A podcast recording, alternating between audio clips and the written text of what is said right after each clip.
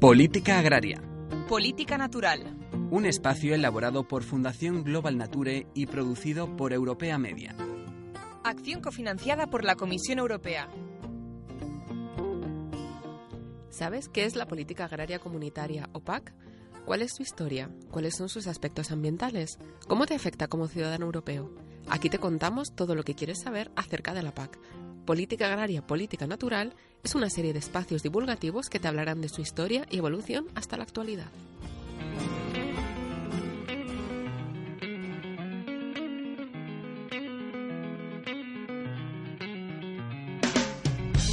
Hoy nos centraremos en la industria agroalimentaria, un sector relevante para la economía española.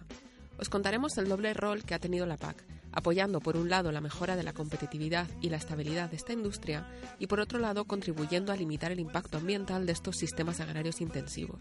Veremos dos ejemplos, el caso del tomate de industria y el caso de calidad pascual. Lo primero, ¿qué peso tiene la industria agroalimentaria en nuestro país en términos económicos? Nos responde Ricardo Miguel Año, director general de AgriFood Comunicación. El sector agroalimentario en España es un sector estratégico ahora mismo. Si hablamos de cifras, además, eh, en, la, actualidad representa el 9% del Producto Interior Bruto y da valor a 2,5 millones de personas en, toda España. Con un, con un añadido más. Eh, ahora mismo las exportaciones de producto agroalimentario eh, español en, los últimos datos que se, que se tienen, en 2015 fueron de 44.000 millones de euros, un 30% más que en el año 2011, lo que representa ahora mismo eh, a nivel global el 17% del total de las exportaciones españolas, con una balanza comercial positiva de 10.000 millones de euros. ¿Y en términos agrarios, qué tamaño tiene este sector? Jordi Domingo, coordinador de proyectos de Fundación Global Nature, nos aporta algunas cifras más. Otra manera de verlo que es bastante interesante, otra cifra que es bastante impactante, es que el 70% de la producción agraria eh, de la Unión Europea se destina a la fabricación de alimentos y bebidas. Estos son unas cifras realmente apabullantes. Eso quiere decir que 175 millones de hectáreas, o lo que es lo mismo, el 40% de nuestros suelos, se dedican a eh, la producción de alimentos y bebidas. También el 2% del agua consumida en toda Europa se utiliza para la fabricación de estos alimentos, tanto en la fase productiva como en la fase de transformación. Lo importante además es que, eh, según las previsiones de los estudios que hay en estos momentos encima de la mesa, se espera un crecimiento bastante importante de la población europea de modo que el reto que tiene este sector por delante es bastante importante. Tendrá que satisfacer la demanda de, esos nuevos ciudadanos que hablan la Unión Europea al tiempo que garantice, primero, la seguridad de sus alimentos, la calidad, por supuesto, y, por supuesto, un respeto hacia las cuestiones medioambientales.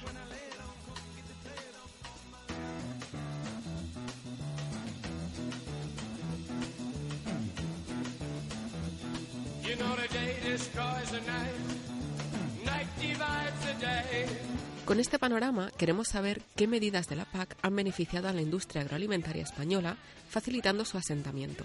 Nos responde de nuevo Jordi Domingo. La PAC, en este sentido, ha tenido un papel fundamental en la regulación de estas producciones más intensivas.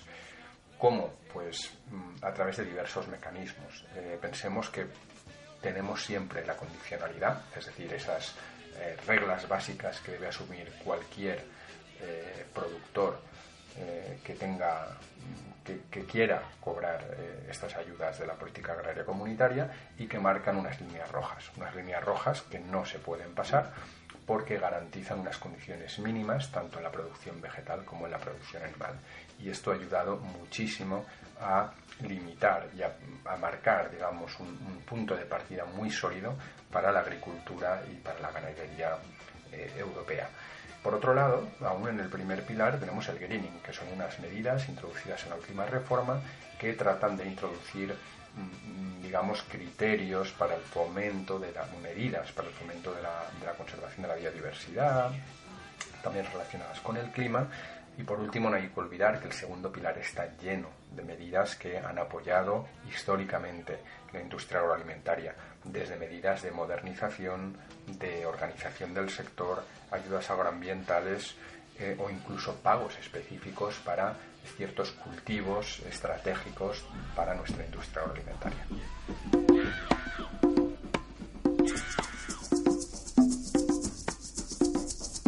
Os hemos contado cómo la política agraria comunitaria ha ayudado a la modernización de la industria agroalimentaria, al mismo tiempo que ha tratado de limitar los principales impactos ambientales de las producciones agrarias más intensivas. Veamos, por ejemplo, lo que ha sucedido concretamente con la producción de leche. Este sector arrastra históricamente el problema de las cuotas lecheras, las restricciones a la producción con objeto de evitar el exceso de la misma sobre el cual, si recordáis, hablamos en nuestros primeros programas. Las cuotas han sido un clásico de las negociaciones de la PAC, que han generado enormes tensiones en el sector en toda la Unión Europea. ¿Era realmente necesario este régimen para regular la producción de leche? Nos da su opinión al respecto Rubén García, responsable de Medio Ambiente de aprovisionamientos agropecuarios en calidad pascual. En el momento en que se implementó el régimen de cuotas, realmente era necesario eh, y bastante urgente regular la producción. Como aspectos positivos, mm, hay que decir que la aplicación de este sistema inicialmente cumplió su función regulatoria, sí que ayudó a estabilizar los mercados y, favoreció el incremento del precio de la leche, al menos inicialmente. Como contrapartida, eh, creo que la regulación de la capacidad productiva limitó también el crecimiento de explotaciones que tenían capacidad para ello, dificultó además la creación de nuevas granjas que tenían muy difícil el acceso a la cuota y además de que no facilitó que las explotaciones se preparasen en buena medida para competir en un mercado libre. Así pues, la PAC y sus posteriores reformas han afectado al sector de la leche. Pero ¿cómo han influido los criterios de corte ambiental introducidos en este sector? Se han intentado fijar nuevos objetivos y criterios ambientales vehiculados a través de la condicionalidad, pasando de pagar por producción a pagar por superficie y condicionando las ayudas al cumplimiento de una serie de normas y prácticas y todo ello eh, hasta llegar al, más reciente pago verde o greening ligado al cumplimiento de requisitos ambientales, requisitos como la diversificación de cultivos, el mantenimiento de pastos permanentes o contar con superficies de interés ecológico en las explotaciones. No obstante, independientemente de estas medidas, si analizamos los datos y, y nos comparamos con los objetivos perseguidos, creo que estas medidas probablemente no han arrojado los resultados esperados desde el punto de vista de la biodiversidad sigue siendo perjudicada tanto en razas y variedades autóctonas que desaparecen como en superficies de suelo fértil que se pierde y recursos hídricos cada vez más escasos y seriamente dañados. Por otro lado, eh, el número de agricultores y ganaderos sigue disminuyendo de forma drástica en torno a un 40% en los últimos 15 años. Entonces, ¿la reducción del número de ganaderos y agricultores ha supuesto una merma para el sector lácteo? Al contrario, lo que puede indicar, puede reflejar que, el número de ganaderos que permanecen son más profesionales día a día, están mejor formados y que buscan la sostenibilidad como camino hacia el futuro. En este sentido, la apuesta de las nuevas reformas de la PAC ayuda eh, principalmente como un elemento concienciador y movilizador del cambio. Queremos saber también cómo han asumido estos compromisos ambientales los propios ganaderos. Rubén García nos lo explica. Probablemente cuando a través de las reformas de la PAC se fueron introduciendo diferentes criterios o medidas ambientales, mm, quizás inicialmente se interpretaron como un gasto añadido a la producción que podía lastrar la competitividad económica de las explotaciones y quizás se asumieron de forma incómoda. También es cierto que probablemente no se trasladaron de la forma más adecuada posible y el mensaje que llegó a ganaderos y agricultores pues mm, fuese insuficiente, interpretándose como, como una obligación sin traslucir eh, muy claramente los beneficios a largo plazo que conllevaban. En este sentido, mm, se comprendieron mejor aquellas medidas relacionadas con la mejora de la calidad de los alimentos y la seguridad alimentaria de los mismos.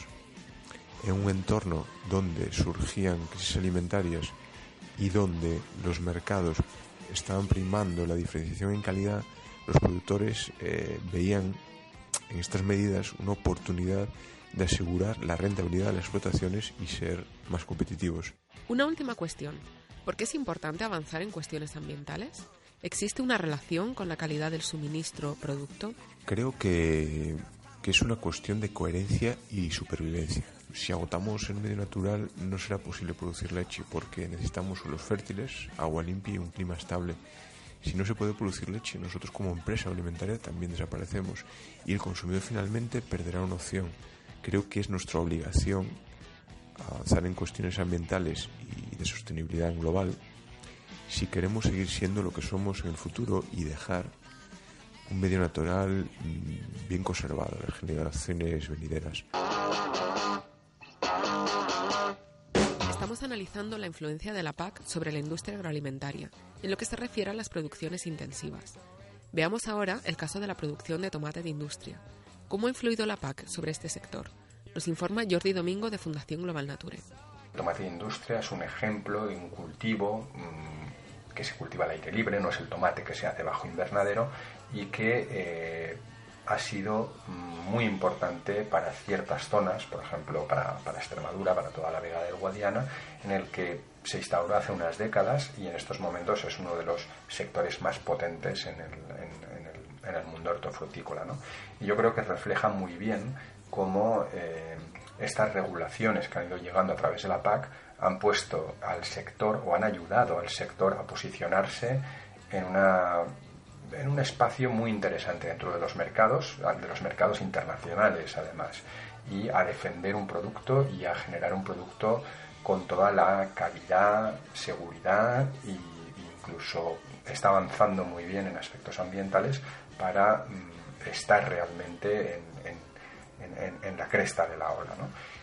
Sepamos cómo han evolucionado concretamente los requerimientos ambientales introducidos por la PAC en la producción de tomate de industria, porque tenemos la duda de si han ayudado a limitar la intensidad de los sistemas productivos.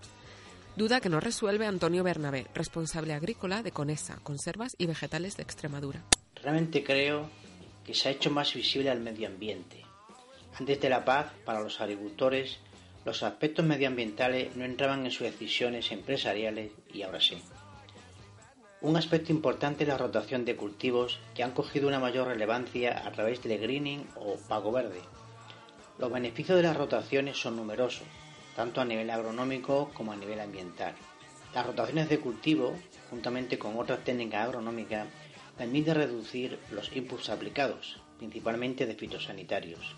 Establecer rotaciones es cada vez más importante en la agricultura convencional, especialmente en la producción integrada y esencial en la producción agraria ecológica. Creo, por tanto, que esta normativa llevará a un sector más seguro y a la vez más competitivo. Ahora ya es necesario tomar decisiones, no solo desde un punto de vista agronómico y sobre todo cortoplacista, sino que se tenga más en cuenta el largo plazo y la sostenibilidad.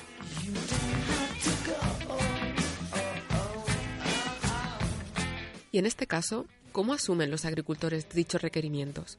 Nos responde de nuevo Antonio Bernabé. Inicialmente sí había algunas reticencias, pero con el paso del tiempo se ha ido comprendiendo, asimilando y actualmente muchos agricultores lo defienden como propio. Por otro lado, las exigencias de los nuevos mercados en pos de la seguridad alimentaria y sostenibilidad corroboran aún más estos compromisos o exigencias de la nueva paz. Pero para ello es necesario un cambio de paradigma, una nueva paz que apoya a los agricultores y ganaderos que, además de producir alimentos sanos y de calidad, generan bienes públicos que no siempre son recompensados por el mercado. Solo así alcanzaremos los objetivos ambientales a los que estamos comprometidos, a la vez que se crea empleo y se lucha contra la despoblación de las zonas rurales. Así que el sector del tomate de industria se plantea avanzar en materia de sostenibilidad. ¿Acaso por una simple cuestión de mejorar su posición comercial? Por supuesto que no es solo una cuestión de posicionamiento. Un tomate producido bajo estándares sostenibles es de mayor calidad y se produce en unas condiciones de mayor respeto con el entorno. Por otro lado, a largo plazo es más económico producir en un suelo vivo y con una fauna auxiliar que te acompañe que en un suelo y entorno inerte y sin vida. En este décimo programa de Política Agraria Política Natural hemos visto la doble influencia de la PAC sobre el sector de la industria agroalimentaria, apoyando por un lado su estabilidad y limitando por otro lado los impactos de esta agricultura intensiva. Y os hemos contado un par de ejemplos, el sector de la leche y el sector del tomate de industria.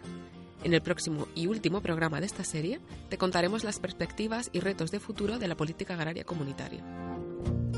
Gracias por escucharnos. Saludos de Vanessa Sánchez y Laura García en la producción, Miguel Ángel Vázquez en control de sonido y Blanca Hurtado en el micrófono. Puedes encontrar nuestros podcasts en nuestras páginas web www.fundacionglobalnature.org y europeamedia.com. Política Agraria, Política Natural. Un programa elaborado por Fundación Global Nature y producido por Europea Media. Acción cofinanciada por la Comisión Europea.